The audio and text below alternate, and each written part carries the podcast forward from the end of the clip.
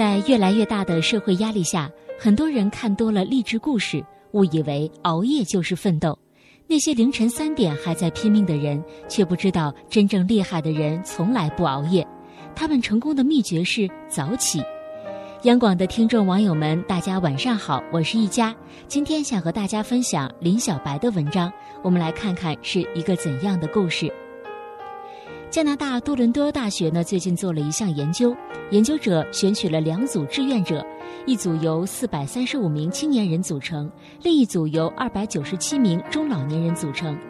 两组人分别填写了一份关于他们情绪状态、身体健康程度和一天中最偏爱时间段等问题的调查问卷。研究结果发现。无论是年轻人还是老年人，习惯早起的人不仅能在一天的工作生活中表现出更好的状态，身体更健康，也更容易在生活中感到幸福。同时，悉尼大学一项心理学的研究发现，习惯早起的人呢，通常都更加的和善，更少出现以自我为中心、心狠手辣和将人玩弄于股掌之间的性情。知乎上有一位网友分享了这么一个真实的故事：他有段时间作息特别的混乱，直到有一天身体发出了抗议的信号，这让他顾不上没完成的工作，立马倒头就睡。第二天清晨五点就自然醒了。让他惊讶的是，早上五点起床不仅没有丝毫的困倦，还让他全天都拥有了好精神。二零一七年诺贝尔生理学或医学奖得主杰弗里·霍尔、迈克尔·罗斯巴什和迈克尔·杨的研究主题是“人体生物钟”。研究结果显示，当人们的生活方式总和生物钟作对时，人们患上各类疾病的风险就可能会增大。如果按照生物钟的规律早睡早起，身体的免疫力就会增强，生病的风险就会降低。无独有偶。英国心理学协会研究发现，与起床较迟的人相比，早起者更苗条、更快乐，也更健康。早起是很多事情的引子。当你养成早起的习惯后，你会发现，你很容易往清晨的时光中增加运动、学习、高效工作等这些好习惯。当你能做到了早起，你就能够拥有自律。早起和不早起的人，不仅会在精神面貌和身体素质上拉开差距，还会在事业成功上拉开差距。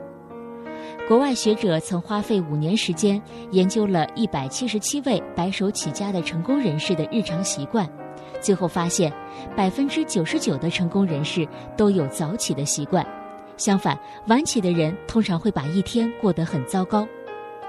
我的同事小燕是名副其实的睡不醒星人，因为晚起，她经常迟到，有时遇上重要的会议，也是着急忙慌的到公司，随手抓起办公桌上的材料就冲进会议室，结果因为没有提前预演，状况频出。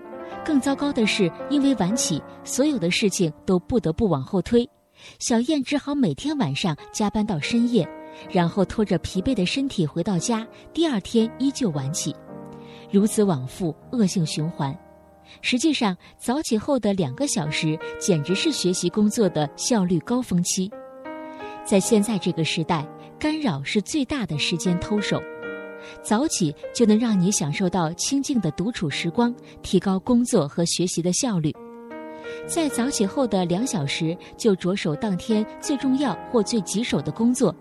先把难啃的骨头啃掉，其他的就能够顺利的完成了。想想吧，当不早起的人还在一堆事情中忙得焦头烂额的时候，你却快把这个最棘手的任务做完了，你心里会有多大的成就感？成就感所带来的愉悦心情，就是你源源不断的自信来源，良性循环的开挂人生从此打开。早起这个习惯看起来很普通。但却可以改变一个人的一生。去年，小猪的工作和生活一团糟，他总觉得自己每天都在四处灭火，一件又一件的事情就这么扔到了他的跟前，他疲于应对，一天下来累得不想说话。后来，他的领导在早会上说了句：“每天早起十五分钟，会让你一天都变得很从容。”小猪默默地把这句话记在心里，并开始去尝试早起。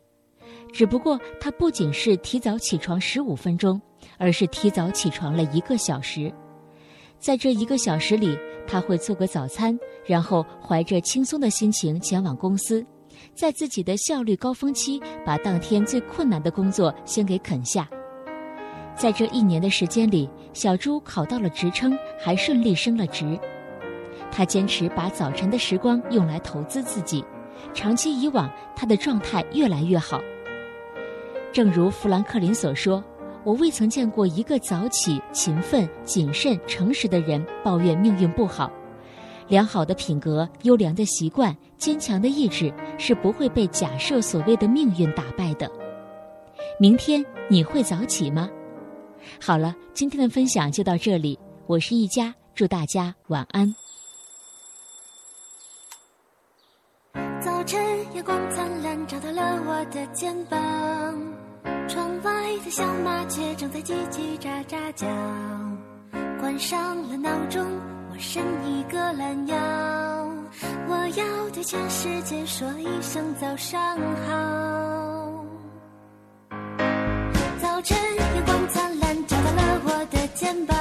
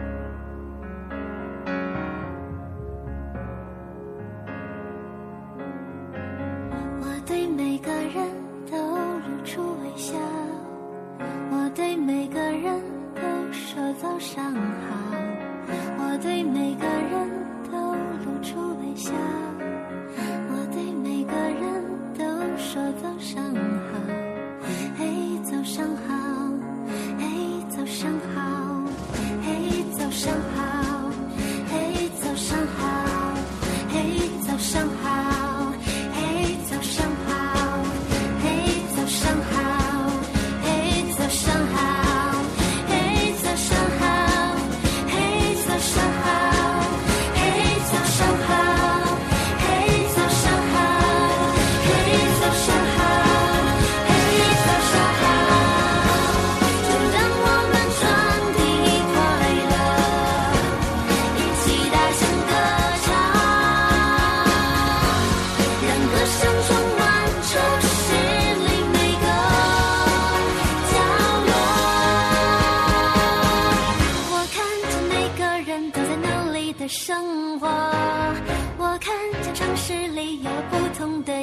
色，我看见许多许多的笑脸，这世界因此变得更加的。